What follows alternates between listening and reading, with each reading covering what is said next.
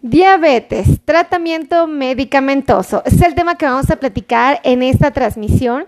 Así es que bienvenidos sean todos a esta eh, conversación, plática, charla, como le quieran llamar. Finalmente, nuestro objetivo aquí es darles conocimiento valioso para que ustedes que viven con diabetes o son familiares directos de una persona con diabetes sepan qué hacer para poder controlar sus niveles de glucosa. Así es que compartan, compartan, compartan esa transmisión porque el tema es muy interesante y sobre todo muy orientado. Creo que es parte de nuestra preocupación el encontrar estrategias certeras que nos ayuden a bajar los niveles de glucosa en la sangre.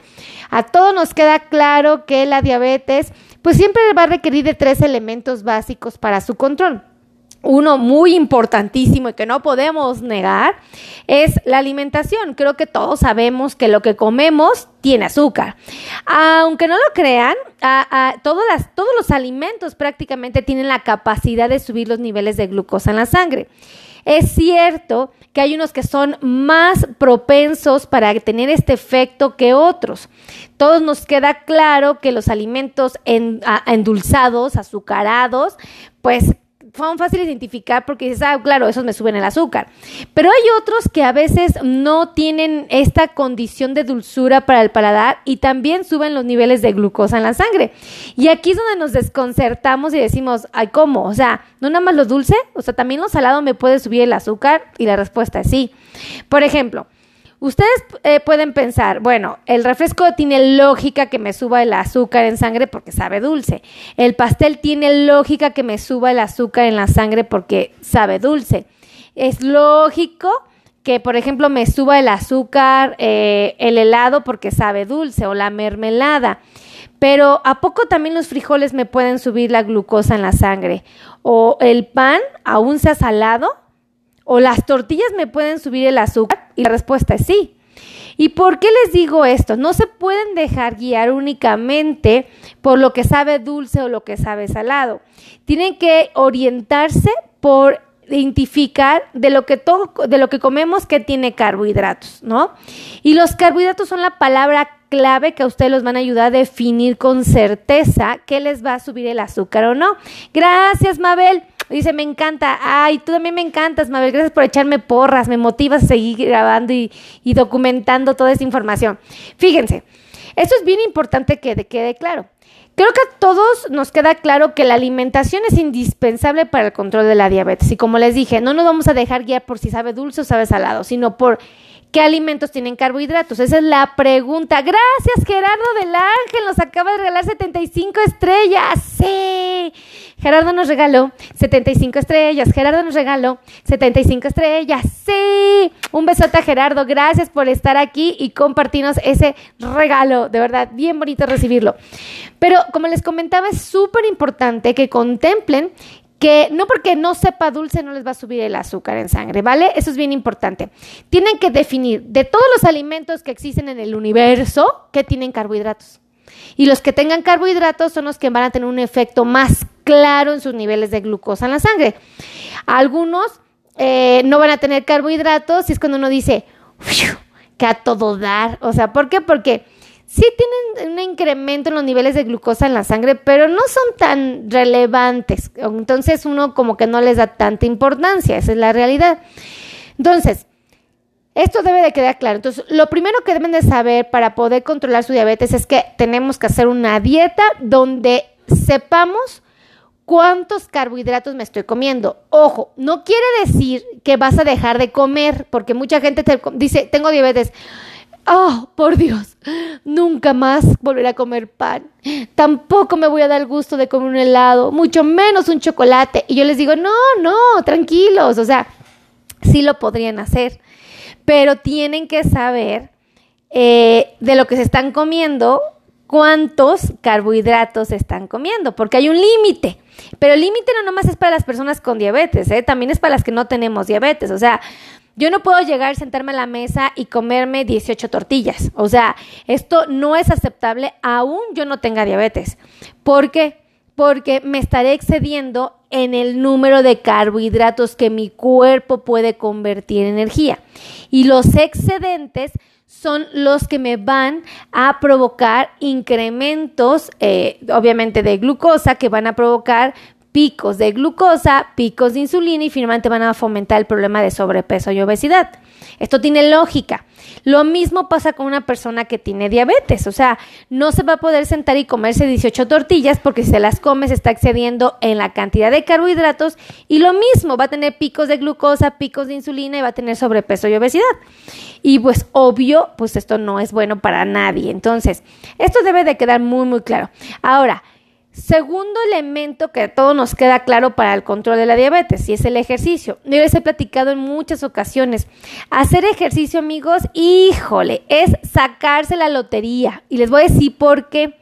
Porque el ejercicio abre las puertas de las células para que el azúcar que está en la sangre se meta y desaparezca, se convierta en energía. Y por lo tanto, nosotros tengamos el azúcar controlada.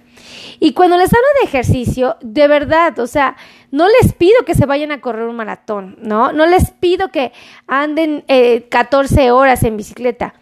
Con el solo hecho de que ustedes generen contracturas musculares durante 30 minutos diarios, con eso llega a ser suficiente para que las compuertas se abran. El problema es que muchos de nosotros no queremos abrir las compuertas, nos da flojerita. Y obviamente, pues entonces si no abro las compuertas, es como alguien que dice, es que no quiero que mi casa huela feo. Ah, bueno, pues abre las ventanas, que se ore un ratito, porque pues acumula aquí el humor, los gases, eh, la, la, basura que se quedó en la cocina huele y hace que la casa huela feo. Ah, igualito es esto, igualito. ¿No quieres que tu casa huela feo? ¿Qué tienes que hacer? Abrir las ventanas, abrir las puertas, ventilarla, dejar que levantar las cortinas para que circule el aire. Tiene sentido, ¿verdad?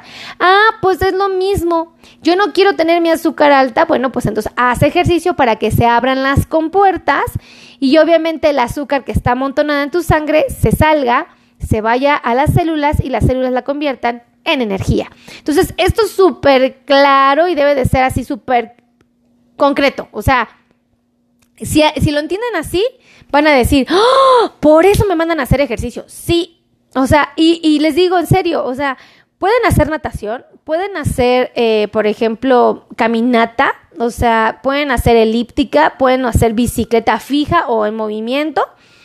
Y con eso llega a ser suficiente, o sea, y 30 minutos, de verdad, 30 minutos es suficiente. Entonces, dense la tarea y se van a sorprender los resultados que van a obtener. Van a decir, wow, o sea, qué necesidad tuve 15 años de andar descuidado y de no, no, no, atenderme. O sea, cuando yo podía hacer esto y con esto iba a resolver mi problema 100%. O sea, realmente es muy, muy sencillo, ¿vale? Ahora, eh, déjenme decirles que es súper importante que tomen en cuenta que existe otra tercera herramienta. La primera fue la dieta, que nos quedó claro, ¿verdad? Que son los carbohidratos los principales responsables de los niveles de glucosa en la sangre. Y los carbohidratos los vamos a encontrar en comida salada o, o comida dulce. Obviamente predominan más en los dulces, ¿verdad? Pero también en la salada lo podemos encontrar. O sea, yo me puedo comer un taco de frijoles por ejemplo, con ¿qué les gusta? Mm, un taco de frijoles. Ajá, un taco de frijoles. Con, por ejemplo, con ¿qué les gusta? Carne asada. Y como les dije, los carbohidratos están en la tortilla y están los frijoles. Y nada de esto sabe salado, ¿verdad? Entonces no se dejen guiar porque sabe dulce o salado. Eso no los, eso no los guíe. Es un orientador que los puede hacer sospechar. Pero lo ideal es que ustedes sepan dónde están los carbohidratos. ¿Dónde? ¿Dónde? ¿Dónde? ¿Dónde? Para que ustedes digan, ah, están aquí. Entonces, esto me lo voy a comer con mucho sentido de responsabilidad. El segundo habíamos dicho que era el ejercicio, ¿verdad? Súper importante ese ejercicio. Y el tercero es el tratamiento medicamentoso. Creo que a todos nos queda claro que podemos hacer uso de pastillas que nos ayudan a controlar la diabetes y, las pastillas de verdad hacen cosas maravillosas, o sea, de verdad hacen cosas maravillosas por el cuerpo. Y también tenemos el tratamiento que son las insulinas inyectadas. Mucha gente dice, ay, no, no, no, pero la insulina no, doctora, porque a mí me dijo mi comadre que cuando te ponen insulina es porque ya estás en la última etapa de la diabetes y, y que te puedes quedar ciego. Ay, no, no, no, yo no quiero insulina. A ver, eso es una mentira, ¿ok? Yo tengo insulina en mi cuerpo y como tengo insulina, no tengo diabetes, ¿ok? Mi asistente Sally tiene insulina en su cuerpo y como tiene insulina y le funciona bien, no tiene diabetes. Mis podólogas tienen insulina en su cuerpo y como la insulina que tienen sí funciona, no tienen diabetes. Entonces, ¿qué es lo que tiene un paciente con diabetes? Falta de insulina o tiene una insulina que no funciona. Y entonces, nosotros como médicos, lo que hacemos es que si identificamos este problema, al paciente le sugerimos que use insulina. Si yo tuviera diabetes, es muy probable que lo que usaría yo como mi tratamiento inicial para controlar este problema sería hacer dieta y ejercicio. Y si no tengo resultados, bueno, podría, depende de la etapa en la que esté, usar una pastilla para bajar mis niveles de glucosa. Pero si veo que la pastilla no me funciona, entonces digo, ok, pues me inyecto la insulina. Y no voy a tener miedo, ni voy a tener pánico, ni voy a estar asustada de que voy a pensar que la insulina me la pusieron porque ya estaba en la última etapa o porque la insulina me, va a dar, me va a causar ceguera. Este miedo jamás va a existir y jamás debería de existir en ninguna persona porque gracias a Dios no es una realidad. Habrá mucha gente que me debate y me diga, bueno, doctora, pero es que usted no, no sabe, yo tengo un vecino que le pusieron la insulina y después perdió la vista dos años, o sea, dos años después de ponérsela se quedó ciego. Entonces yo ya tengo una experiencia, o tengo la experiencia de mi papá, o tengo la experiencia de un tío, o tengo la experiencia de un primo.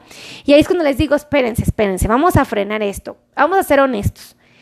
A ver, ese vecino del que ustedes me están hablando, ¿era un paciente que se cuidaba? Todos me van a decir, no. Yo siempre lo vi en las fiestas tomándose sus cervezas, comiendo despavoridamente. Luego lo veía con los cuates echando chisme a las altas horas de la madrugada con sus buenos vasitos de, de, vino. Este, yo lo veía que se iba a las fiestas del pueblo y se da unos atragantones. Bueno, la verdad, doctor, iba por el pan y yo veía que compraba mucho pan para su casa. Yo decía, bueno, pero si él tiene diabetes, él no puede comer pan. No, sí puede, pero poquito. Y ese señor, yo veía que compraba hasta 10 piezas, nada más eran él y su esposa y dos de sus hijos. Era mucho pan, ¿no? Y luego me lo encontraba en los tacos y sí, me lo y entraba, pero gustoso a los tacos. Ah, entonces ese vecino tuvo tal vez 20 años o 30 años o más con la diabetes y nunca se cuidó. Ah, sí, no, nunca se cuidó. Ah, ¿y por qué le pusieron insulina? Pues fíjese, doctora, que, mi vecino eh, me dijo mi comadre que, que resulta que un día le dio una infección en las vías urinarias. Pues se le bajó el azúcar, se le subió, bueno, un desajuste, lo tuvieron que llevar al hospital y en el hospital le dijeron, a tu papá le va a dar un coma diabético, está súper mal de salud, tiene una infección tremendísima y el azúcar la trae en 500. ¿Sabes qué? Hay que ponerle insulina para bajársela, si no se nos va a morir aquí y pues que le ponen la insulina, doctora, y que se la ponen y, luego resulta que ya, pues ya no le quedó otra, se la, tengo, se la dieron, se tuvo que poner diario, diario se ponía la insulina. ¿Y qué cree que a los dos años que pierde la vista? Dice mi comadre que fue la insulina la que lo dejó ciego. Es una mentira. ¿Qué fue lo que lo dejó ciego a, nuestro, a, a este vecino, esta historia que le estoy platicando? Sus 30 años de diabetes no controlada. Acuérdense que el azúcar es una molécula que viaja en la sangre y es como si fuera un vidrio. Ajá. ¿Debe de haber azúcar? Claro que sí, porque si yo no desayuno, estarías, miren, les ha tocado que luego ando sin comer, ya hago bien, bien tarde y luego hasta bostezo en los videos, ¿les ha pasado? Bueno, pues es porque no he comido la gran mayoría de las veces, ¿no? O me dio un mal del puerco, cualquiera de las dos. ¡Ah! Pero normalmente no he comido. Entonces, por ejemplo, no he comido y cómo estoy en, el video así de... ¡Ay, tengo sueño! ¿No? Entonces, cuando esto sucede porque mi, mi cerebro mi cuerpo, mis músculos, todo necesita azúcar para que se mantenga activo. Entonces, si yo no como ese azúcar, eh, esa energía a través de los alimentos, pues obviamente voy a estar con baja de azúcar. Ahora, yo les digo honestamente, o sea, ¿y por qué estoy platicando esto? Ya no me acuerdo. Ah, sí, del tío, del tío, del vecino que se portaba mal, ¿no? Entonces, por ejemplo, llega con el azúcar altísima en 700, le ponen la insulina porque le dicen, oye, tu papá se viene súper mal, o sea, se va a morir aquí en el hospital. Antes no se te murió en la casa. Le ponen la insulina, dos años después queda ciego y él dice, ah, no, pues claro, o sea, obvio lo que me dejó ciego fue la insulina, porque yo ya me habían dicho que eso era bien malo, pero ¿quién se los dijo? O sea, su comadre, su vecina, un compadre que nunca se cuidó, yo creo que él no es la referencia de, de, de conocimiento. Yo probablemente pues me acercaría a un médico y le preguntaría, oye, si sirve o no sirve. O sea, Digo, yo les pregunto a ustedes, o sea, si yo me enfermo del corazón, ustedes pregúntenme a quién le voy a preguntar qué medicamento tengo que tomarme porque el corazón ya no me funciona. Pues voy con un cardiólogo y le pregunto al cardiólogo, no le voy a preguntar a mi vecina, no le voy a preguntar a la señora de las verduras, no le voy a preguntar a mi compadre, o sea, me voy con un cardiólogo y le voy a preguntar, oiga, dígame qué me tomo porque mi corazón ya no funciona, o está trabajando a marchas forzadas, o está sufriendo de esto, de esto, ¿qué debo de hacer? Yo me dejo guiar por el que sabe. Porque mi comadre me puede decir, ay comadre, no te tomes ese medicamento porque ya ves que luego te daña el riñón. ¿Sabes qué? Tómate ese tecito. Este te va a ayudar mucho para que tu corazón funcione bien y no andes batallando. Mi comadre es bien intencionada, nunca lo está haciendo en mala onda, ella no, no quiere ponerme en riesgo. Simplemente que le falta conocimiento. Y entonces ese té que me está dando tal vez es un diurético o tal vez es un placebo o tal vez sirve para el riñón, aunque el hierbero nos diga, ay no, que es bien bueno para esto. Mm, yo tendría mis dudas, ¿ok? Yo mejor me voy con mi especialista, con el cardiólogo y que él me diga, tómate esta pastilla, Melissa, todos los días y con eso resuelves el problema. Ay, perfecto, yo me la tomo, doctor, dígame, dígame. Entonces, bueno, ese es un tip que yo les platico, ¿no? Ya me fui en el chisme, amigos, ya me fui en el chisme. Pero bueno, déjenme decirles entonces que los tratamientos que existen son tratamientos ya pueden ser medicamentos como tal tomados o pueden ser como tal insulinas inyectadas.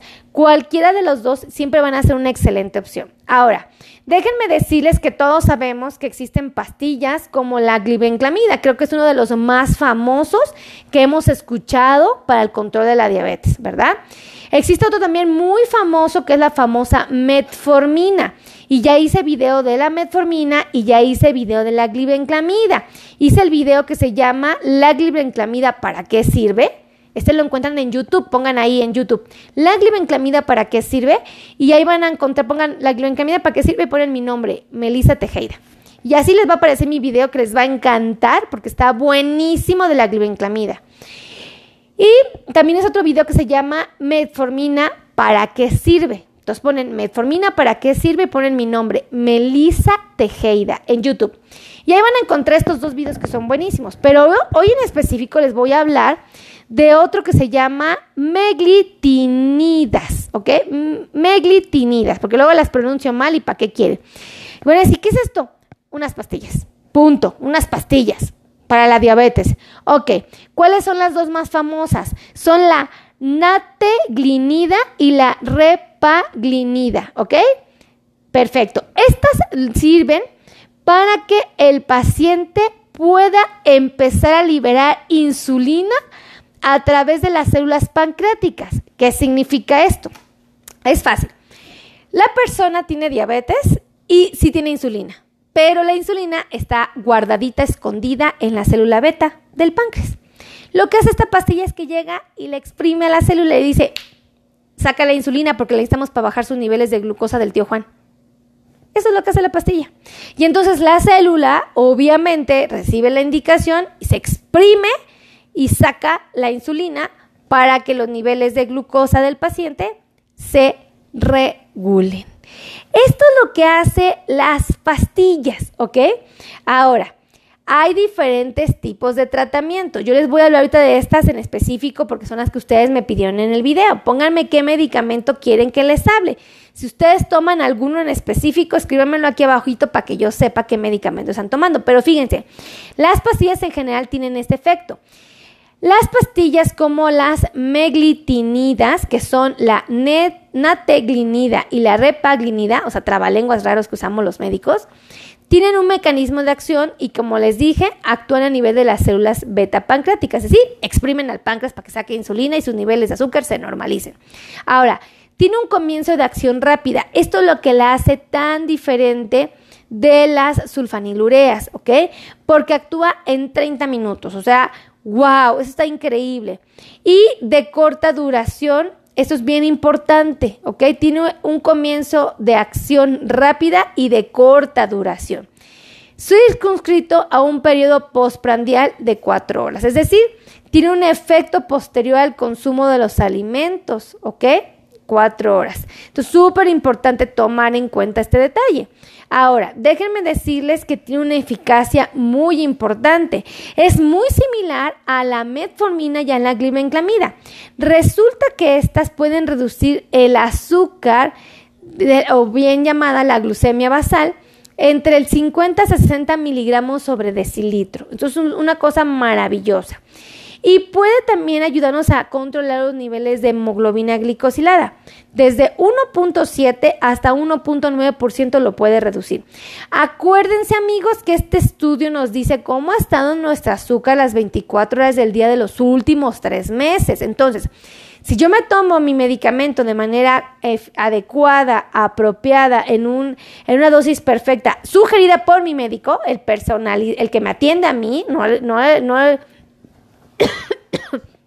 no cualquiera, sino que me atienda a mí, voy a obtener estos resultados. Voy a tener bajas en los niveles de glucosa basal y voy a tener bajas en los niveles de hemoglobina glicosida. Muy bien, gallegos, anótenme. Galbusmed me pone, ok, pónganme qué medicamento toman. Bildagliptina me pone, pónganme dice, qué medicamentos toman para que yo sepa de qué les interesa que les hable. Ahora, ¿En qué pacientes va a estar indicado este tratamiento? ¿A quién le vamos a recomendar? Bueno, pues especialmente vamos a recomendar a pacientes que quieran eh, tener eh, em, su, glucemia eh, controlada, pero específicamente para controlar la glucosa después del consumo de los alimentos. Es decir, especialmente utilizado para controlar la hipoglucemia postprandial, ¿ok? Súper importante esto. Ahora, eh, vamos a, tener conscientes de que tiene efectos secundarios, sí, como todos los medicamentos, ¿ok? Todos los medicamentos tienen efectos secundarios y este no es la excepción. Este puede causar hipoglucemias, ¿ok? Las hipoglucemias eh, son, están, pueden estar presentes con el consumo de estos medicamentos, pero con un menor número de episodios. Esto es muy importante en comparación a otros, ¿ok? Pero lo más importante es que son de menor intensidad y duración. Es decir, mi hipoglucemia es más cortita y menos grave, vamos a llamarlo de esta manera. Entonces uno dice, ah, ya entendí, entonces porque los doctores muchas veces nos recomiendan este medicamento. Pero hay este y otros que pueden funcionar muy bien. Ahora, ¿en qué personas no podemos usar estos medicamentos? Aquí me pone Mercedes, glibenclamida y metformina. Ok, perfecto, muy interesante. ¿Sabes qué, mi querida Mercedes? Métete a YouTube y pon la palabra, pon la, escriben eh, ahí, metformina, ¿para qué sirve? Y ahí hay un video que te explico todo. Y hay otro que se llama la glibenclamida, ¿para qué sirve? Chécatelos y te van a gustar porque son justamente los temas que a ti te interesan. Ahora, ¿en qué personas sí no pueden usar este medicamento? ¿Quiénes no pueden? Las personas que tienen diabetes tipo 1 no lo pueden tomar. Las mujeres que están embarazadas, que están lactando, que tienen un problema de insuficiencia hepática grave o que tienen tratamientos con genfibrosil, ¿ok? O bien que están bajo tratamientos como el ketoconazol, el itraconazol, el fluconazol y la eritromicina. ¿Estamos de acuerdo?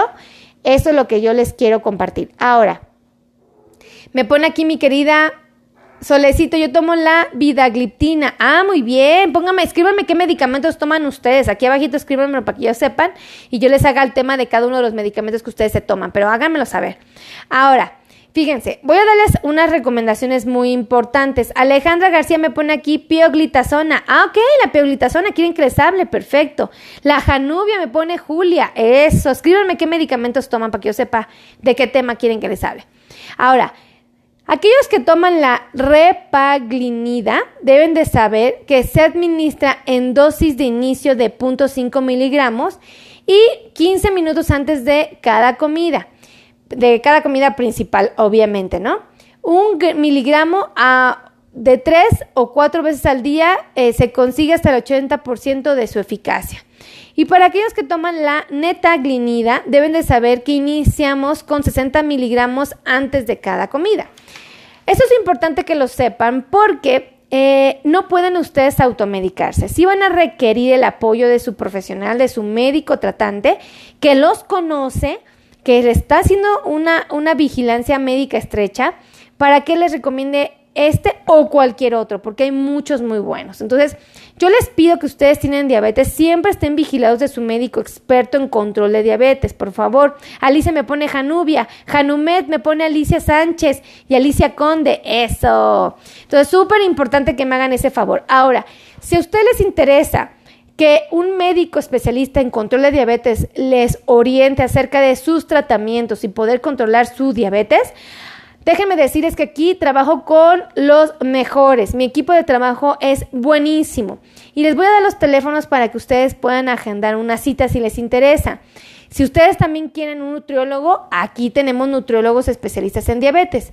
Y por supuesto también tenemos especialistas en dolor neuropático, ¿ok? Aquellos que tengan dolores neuropáticos, aquí tenemos médicos especialistas.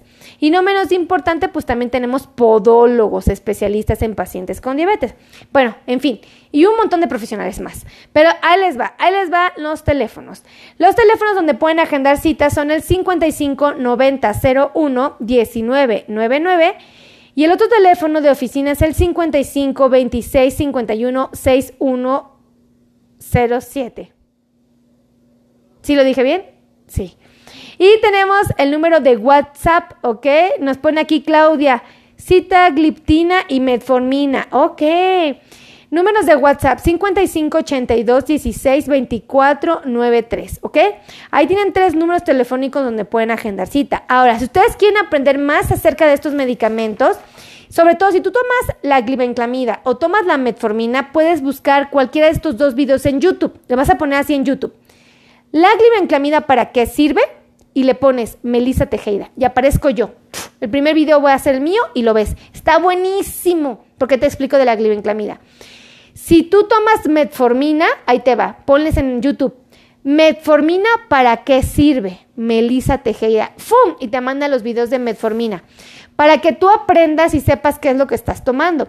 Todos anótenme aquí abajito qué medicamento toman para que yo pueda hacer un video de cada uno y les explique cómo funciona, para qué les sirve y finalmente cómo se lo pueden tomar para sacarle buen provecho. Así es que si a ustedes les gustó este video, por favor, compartan, compartan, compartan, compartan, compartan, compartan este video. Y también les quiero pedir que me sigan en mis otras redes sociales. Acuérdense que grabo todos los días en Facebook de lunes a viernes, ¿ok? En vivo. Grabo para TikTok todos los días de lunes a domingo y grabo para YouTube todos los días, de lunes a domingo. Y en Instagram también hago mis apariciones, así es que por favor, síganme en mis redes sociales. Saben que los quiero mucho, que me siento muy agradecida de su compañía y que lo que a mí más me interesa es que mis pacientes eh, preserven su salud y su bienestar. Somos un millón de pacientes los que quiero que estemos todos conectados al mismo tiempo para que todos podamos tomar buenas decisiones en equipo y podamos preservar la salud y el bienestar. Así es que cuídense mucho, que Dios los bendiga y nos vemos en el siguiente video. Bye bye.